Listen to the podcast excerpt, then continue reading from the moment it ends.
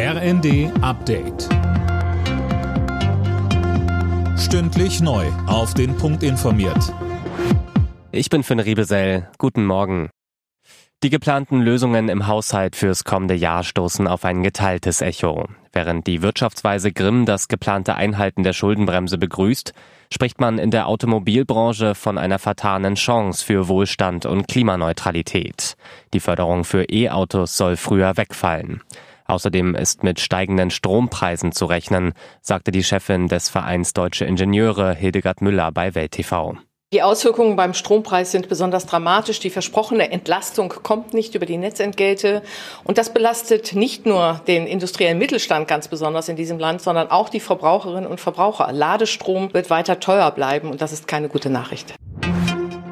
Wie kann die Ukraine weiter unterstützt werden? Genau darum geht's ab heute beim EU-Gipfel in Brüssel. Bei dem zweitägigen Treffen wollen die Staats- und Regierungschefs vor allem über weitere Finanzmittel für Kiew beraten. Dirk Justus. Im Gespräch sind Wirtschaftshilfen in Höhe von 50 Milliarden Euro für die kommenden vier Jahre. Außerdem geht es darum, ob die EU Beitrittsverhandlungen mit der Ukraine und dem Nachbarland Moldau starten soll. Ungarn hatte mit einem Veto gedroht. Die EU-Kommission hatte am Abend den Weg für gut 10 Milliarden Euro an Ungarn freigemacht. Die Orban-Regierung habe verlangte Maßnahmen für die Unabhängigkeit der Justiz umgesetzt, heißt es aus Brüssel. Ob das dabei hilft, Ungarns Meinung zu ändern, ist unklar.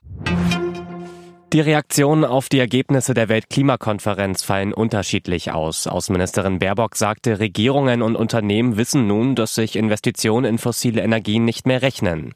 Die Umweltorganisation BUND sieht in dem Abschlussbericht hingegen zu viele Schlupflöcher. In der Fußball Champions League hat RB Leipzig mit 2 zu 1 gegen die Young Boys Bern gewonnen. RB stand bereits vor der Partie sicher im Achtelfinale.